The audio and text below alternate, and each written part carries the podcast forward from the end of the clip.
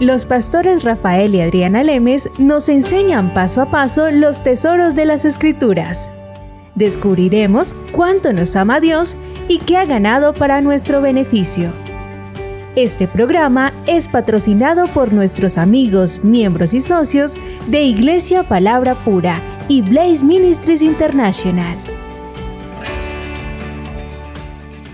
En el programa anterior estábamos hablando, terminamos sobre un aspecto de la oración, ¿verdad? Que no es simplemente el orar por orar. Y es algo, algo en el cual te quiero hablar un poquito porque quiero que quede esto claro. Mucha, mucha gente, aunque piensan que simplemente es el hecho de orar algo, de simplemente orar, porque haciendo eso ellos piensan que son espirituales o que están haciendo un acto espiritual, realmente la gran mayoría de las veces no están haciendo absolutamente nada.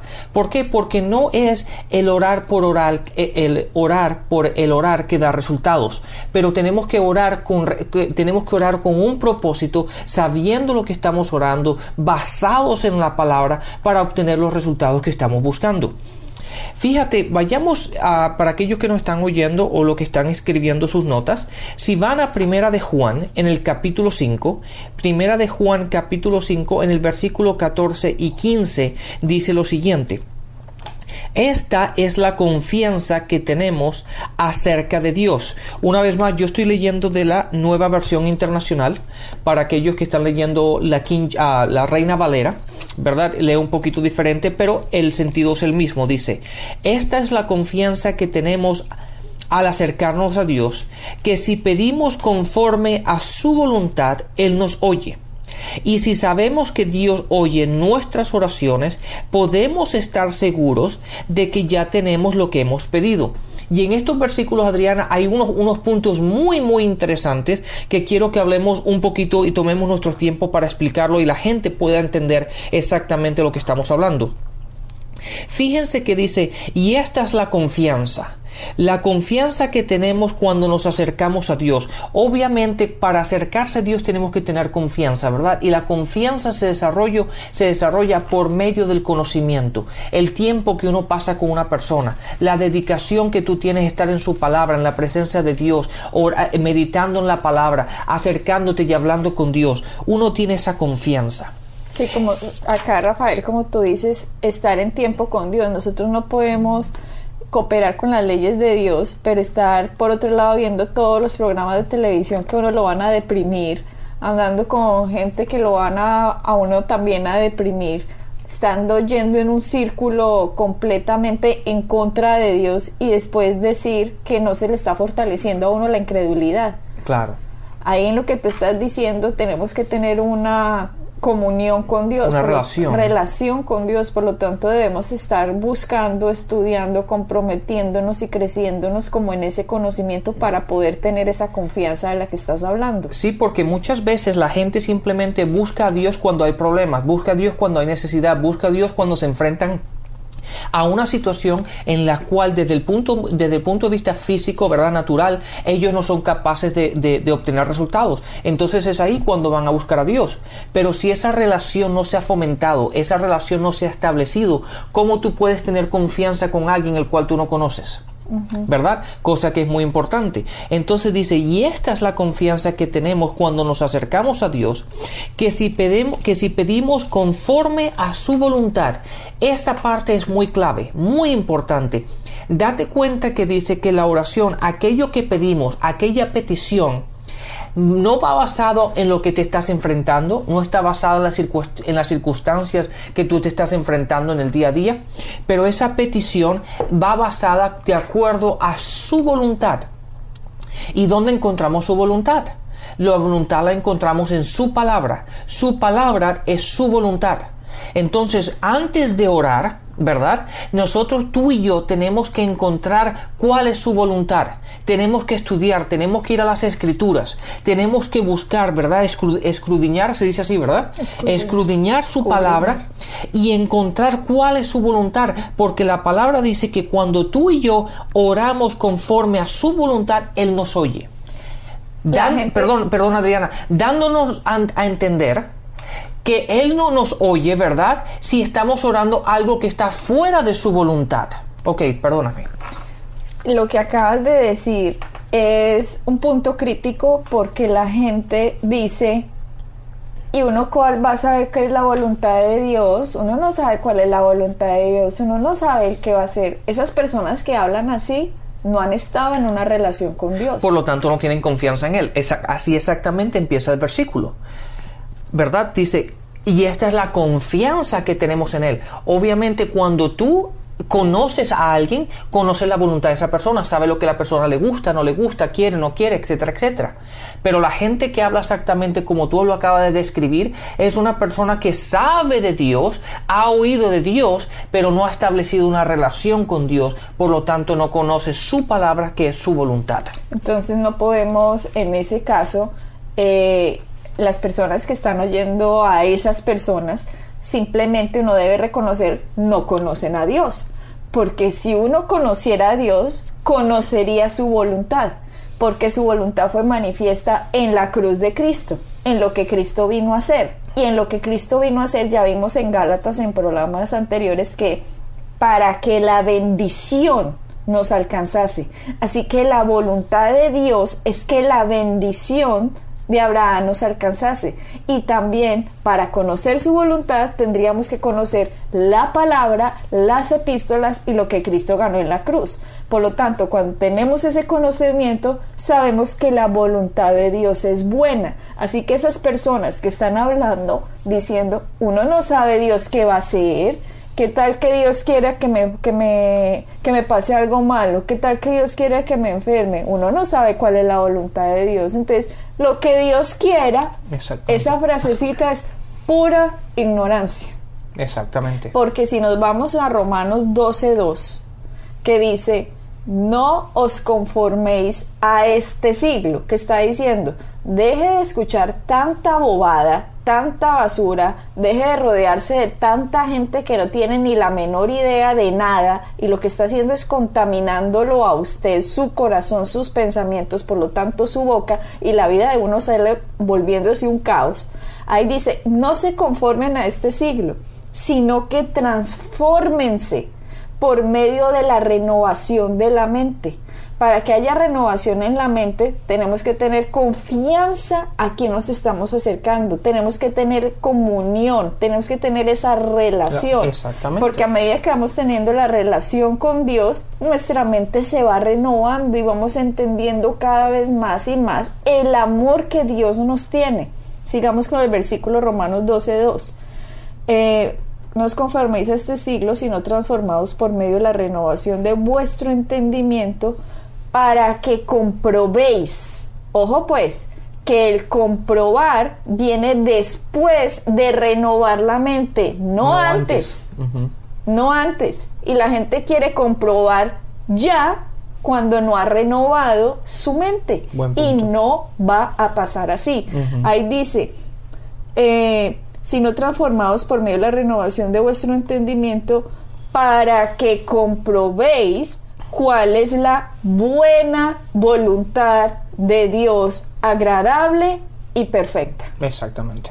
Así es. Y ese punto muy importante. Tú dijiste algo muy, ese punto estuvo muy interesante, que el probar siempre viene después del renovar la mente. Y ese es un trabajo, eso es algo que requiere trabajo, algo que requiere algo que tú y yo tenemos que hacer, no de vez en cuando, ¿verdad? No cada seis meses, pero diariamente, continuamente. Es, es un proceso que es continuo, diario en nuestras vidas, ¿verdad? Tú en una, esta semana estuviste enseñando en una iglesia americana eh, y tú decías algo muy interesante, que de hecho estuvo buenísima esa enseñanza, Rafael que necesitaba la persona tomar un esfuerzo y una decisión para irse en contra de lo que la masa está yendo, porque la decisión más fácil es no, comprobar la voluntad de Dios buena, agradable y perfecta y yo tengo que renovar mi mente y para renovar mi mente no me tengo que conformar a lo que yo estoy en este momento, requiere trabajo. Entonces, la gente toma la actitud de no, mucho trabajo. Me gusta más conformarme con dónde estoy, con quién estoy, con la gente que estoy, en el círculo que estoy, en, el medio en el que me muevo y así voy más fácil con la masa. Irse con la masa es muy fácil, Sí, claro, no tienes que hacer nada, sino simplemente dejar el curso de la vida que vaya. Sí, respirar, subsistir y Básicamente. ver qué viene cada día. Entonces, irse así, prender el televisor, verse todas las novelas, eh, lunes, martes, miércoles, jueves, viernes, sábado, domingo, la vida común y corriente. Así pues, uno va a vivir común y corriente. Pero para comprobar la voluntad de Dios requiere esfuerzo, requiere dedicación, requiere estudio, requiere hacerse debajo de personas que entienden esta palabra de Dios, requiere como meterse en un colegio, mejor dicho, a aprender, como en una universidad, como como escuchar profesores, escuchar enseñanzas, escuchar predicaciones, llenarse de la palabra de Dios, irse e irse renovando. Una persona cuando va a estudiar medicina empieza entendiendo absolutamente cero, primer semestre, pero al cabo de cinco años, usted ya se está poniendo debajo de esa persona para que le abran a uno y, y le no sé, que le está poniendo uno el cuerpo a alguien para que lo abran y lo operen y le hagan una cirugía. Pero eso no lo hubieran hecho cinco años antes. Pero esa persona tuvo que tener esfuerzo, dedicación, compromiso, disciplina. Lo mismo nos toca a nosotros. Para que comprobemos cuál es la buena, agradable, perfecta voluntad de Dios, tenemos que renovar nuestra mente, tenemos que tener una relación con Dios y esto no es una carrera de cinco años, es una carrera de toda la vida porque nuestro Dios es infinito y no terminamos pues de conocerlo nunca. Exactamente. Entonces, y así es como podemos establecer esta confianza de que estamos hablando desde un principio. Ahora volvamos una vez más a Primera de Juan en el capítulo 5. En el versículo 14 una vez más dice, y esta es la confianza que tenemos en Él cuando nos acercamos a Dios, que si, podemos, que si pedimos conforme a su voluntad, Él nos oye. Entonces tenemos que, tener, tenemos que entender cuál es su voluntad antes de la petición antes de la oración, antes de acercarnos a Dios en oración, en petición, tenemos que saber cuál es la voluntad de Dios. Y de la única manera como vamos a saber cuál es la voluntad de Dios es cuando tú y yo conocemos la palabra de Dios. Y su palabra, cuando tú y yo eh, sabemos lo que la Biblia dice, es ahí cuando tú y yo podemos saber cuál es la voluntad de Dios y entonces podemos acercarnos a Él teniendo confianza que cuando oremos Él nos va a oír. Pero no solamente se para ahí. El siguiente versículo dice, y si sabemos que Dios oye nuestras oraciones, ¿verdad? Porque ¿cómo sabemos que Dios nos oye? Porque hemos hablado, hemos orado de acuerdo a su voluntad. Podemos estar seguros de que ya tenemos lo que hemos pedido. Y eso es una clave, ¿verdad? Porque la gran mayoría de la gente, y esto es interesante, Adriana, que a mí me gusta, a veces a mí me gusta hacerle preguntas a la gente porque así yo aprendo o puedo saber dónde está la gente para poder enseñarles de una manera más efectiva.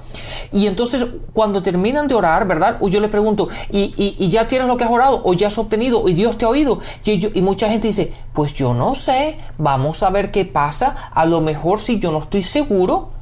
Entonces, ¿qué me da eso a mi entender? Una, que no tienen confianza con Dios, obviamente. La segunda es que no han orado de acuerdo a la voluntad de Dios, no están orando de acuerdo a la palabra de Dios, no, están exactamente o no lo han entendido y por lo tanto no están seguros si Dios los ha oído. Y ahí es cuando nos vemos la gran mayoría de la gente que siempre busca a que otra persona ore por ellos, ¿verdad? Porque generalmente cuando vemos esos casos, cuando vemos que otra persona le gusta que otra persona ore por ellos, es porque ellos piensan o lo, categorizan que la otra persona tiene un nivel espiritual un nivel de relación con Dios más grande o más fuerte que el de ellos, ¿verdad?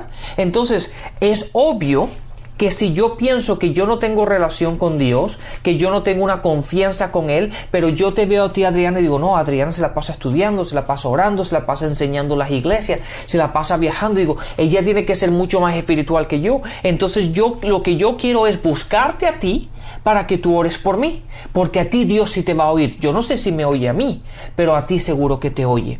Y ahí es lo, donde los gran, la gran mayoría de los cristianos fallan, que esto es para todos. Tanto tú como yo podemos caminar en esta seguridad, podemos caminar en esta certeza de que aquello que oremos lo vamos a obtener y lo ya ha sido dado. ¿Cómo lo podemos saber? Cuando oramos de acuerdo a la voluntad del Padre. Cuando nosotros tenemos el conocimiento, Rafael, es más fácil depender nosotros de nuestra relación, Dios y yo, que nuestra relación a través de terceros. Yo entiendo que una persona busque de otro, de un tercero, al principio de su caminar cristiano, ¿ya? Porque la persona en realidad cuando está empezando no sabe nada. Por lo tanto, uno tiene que rodearse de amigos de fe que conozcan la palabra para uno poderse refugiar, digamos, en el conocimiento que estas personas van, tienen mientras uno va creciendo. Pero vuelvo y digo, es una tragedia que uno después de 20 años, de 10 años, de 5 años, digamos, de caminar con Dios, y uno siga dependiendo de otro que porque Dios escucha a esa persona y de pronto a mí no. Eso es pura ignorancia. Una persona que no ha crecido absolutamente en el conocimiento de Dios no tiene confianza en Dios. porque cuando una persona no tiene confianza en Dios? Una persona no tiene confianza cuando no entiende la cruz cuando no tiene el conocimiento de lo que significa la gracia, cuando tiene el conocimiento de lo que significa la fe, cuando no tiene el conocimiento de lo que Jesucristo hizo. Entonces, si yo no entiendo esa primera parte, Pueden pasar 20 años y yo simplemente voy a depender de otro para que ora por mí porque es que de pronto Dios a ti se te escucha. No, Dios a mí me hubiera escuchado desde el primer día si yo simplemente oro con base en la palabra, en lo que Cristo hizo por mí y lo que ganó para mí y por mí. Cuando yo me alineo con eso, Dios me escucha, porque Dios dice la palabra que no está en contra de nosotros. La palabra dice que Dios está por nosotros. Nosotros vivimos en un mundo en que hay dos reinos, reino de las tinieblas y reino de la luz. Pero cuando estamos en el reino de la luz, tenemos que entender cómo funcionan las leyes espirituales porque nos ponemos de acuerdo con lo que Cristo hizo, así que es ahí cuando estamos orando de acuerdo a la voluntad del Padre y cuando sabemos que estamos orando así, Él nos oye. Y después el versículo dice, y si sabemos que Él nos oye, sabemos que tenemos todas las peticiones que le hayamos hecho. ¿Qué significa? Que tenemos la respuesta de las peticiones que le hayamos hecho, así la respuesta no sea manifestada inmediatamente.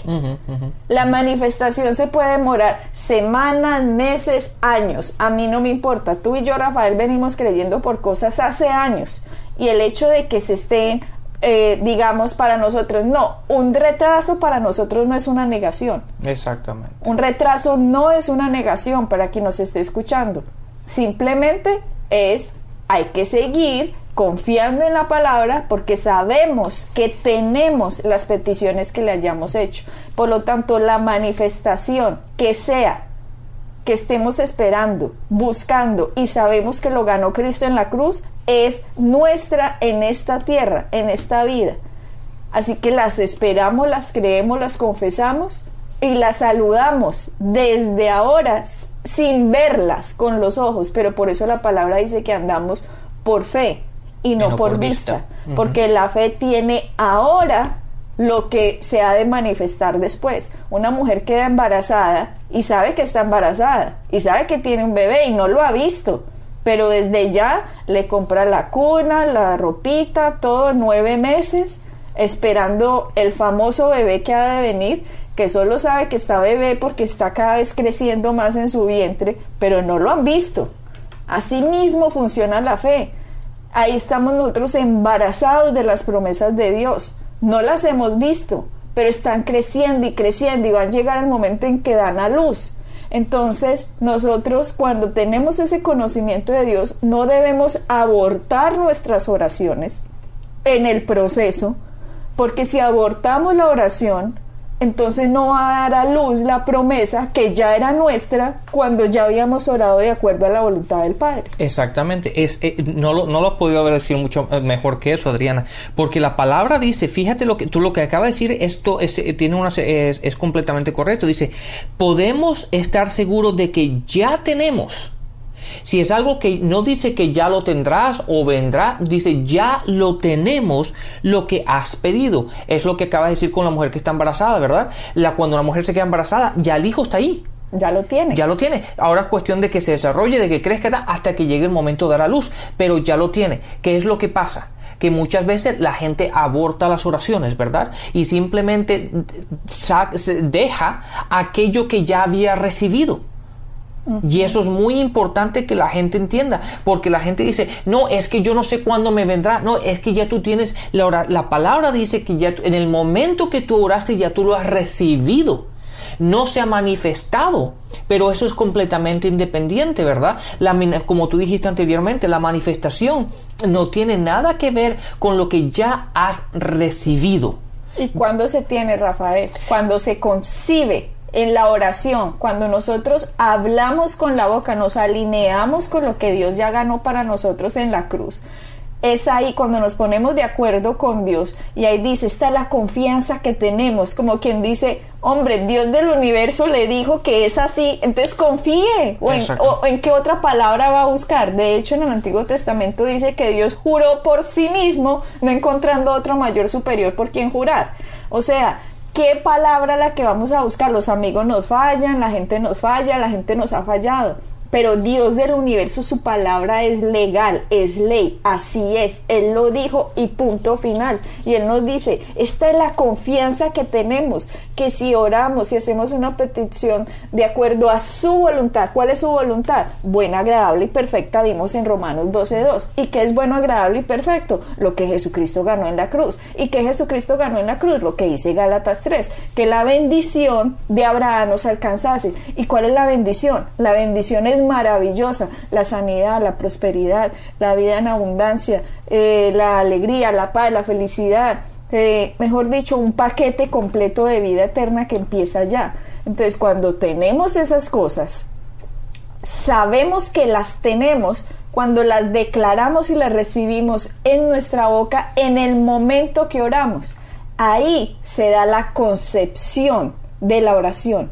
Es ahí cuando el hombre y la mujer, digamos, tienen la relación y conciben el hijo, cuando lo tienen en la concepción, cuando se manifiesta nueve meses después, cuando nosotros concebimos la oración, cuando nos alineamos nuestra boca con lo que el Padre dijo. ¿Cómo cuidamos esa promesa? La cuidamos con nuestras palabras hasta que el niño dé a luz, o sea, hasta que la manifestación de la promesa salga.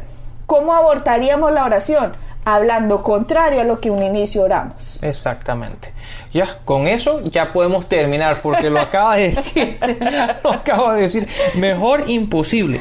Pero volvamos otra vez y, yo quiero no, no quiero repetir repetir lo mismo. No, pues repitámoslo, Rafael. Es, es importante y todo lo que tú acabas de decir, que mejor no pudo haber, eh, haber sido dicho, todo eso se basa en las primeras tres palabras del versículo 14 y esta es la confianza. ¿Verdad? Porque sin la confianza, sin conocerlo a Él, sin saber quién es Dios, sin, no tener esta relación o establecer esta relación con nuestro Padre, todo lo otro no cuenta. ¿Por qué? Porque cuando no hay confianza, no hay relación, no puedes, ¿en qué dependes? No tienes con quién, no tienes en qué depender.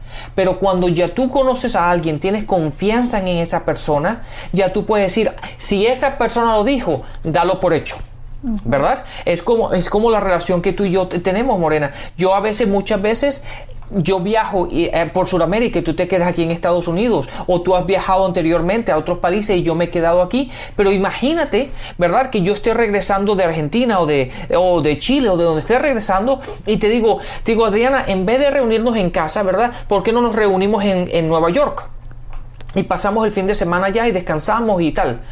Y entonces yo no te tengo que llamar cada cinco minutos, Adriana, ¿te acuerdas que nos vamos? No, no, ¿por qué? Porque ya tú dijiste, ok, Rafael, nos reunimmos allá. Entonces yo simplemente lo que tengo que hacer es, en vez de venir aquí a la casa en Carolina donde vivimos nosotros, me voy a Nueva York. ¿Por qué? Porque esa eso es lo que tú y yo establecimos. Tengo confianza de que si tú dijiste, ok, ahí es donde voy a encontrarte, ¿dónde crees que yo te voy a encontrar? En Nueva York. En Nueva York. Es así de simple. ¿Por qué? Porque es una confianza. Ahora, si eso me lo dice a mí Pepito Pérez, que yo no conozco, yo no sé si yo me iría para Nueva York o no, a ver si, si lo encuentro. ¿Por qué? Porque yo no sé esa persona, yo no sé si estaba, eh, si sus palabras realmente, lo que él dice es lo que él hace, ¿verdad? Yo no, no, no conozco a esa persona, no conozco de la integridad de esa persona, no tengo una relación con esa persona, por lo tanto, yo no puedo depender de ella. Pero cuando Dios lo dice, cuando está establecido en su palabra y yo, y yo he establecido esa relación con Él, cuando lo, Dios lo dice, está hecho. Y Rafael, mira que la, la, palabra dice que nosotros daremos en el día de juicio eh, cuenta de cada palabra que ha dicho nuestra boca. ¿Sabes yo por qué creo que dice eso la palabra? Eh, en este momento no recuerdo en qué pasaje está, lo voy a buscar de pronto para el próximo programa, que dice que nosotros daremos cuenta de cada palabra que sale de nuestra boca. Creo que es eso, Rafael, porque en el momento en que nos encontremos con nuestro Dios, yo no sé si habrá alguien que se llegue a atrever a decirle a Dios, esto por qué no pasó. O sea, no sé, no sé, pero mi percepción es que el Señor nos va a mostrar, mira el poder que te di, mira lo que tú dijiste, mira la confianza en donde pusiste tus palabras, fue en la incredulidad, en vez de en la fe. Yo me imagino que cuando nosotros miremos para atrás el video de nuestra vida, de nuestra película, y analicemos las palabras que dijimos, cuántas oraciones hemos abortado en el camino simplemente porque creímos que un retraso era una negación de Dios y por lo tanto lo botamos a la basura. Sabiendo que Dios del universo lo había prometido y no tuvimos confianza en todo el proceso, dudando que lo que Dios dijo era verdad. Y por lo tanto, como algo se retrasó, entonces pues no, debe ser que Dios no quiere esto para mí. ¡Fun!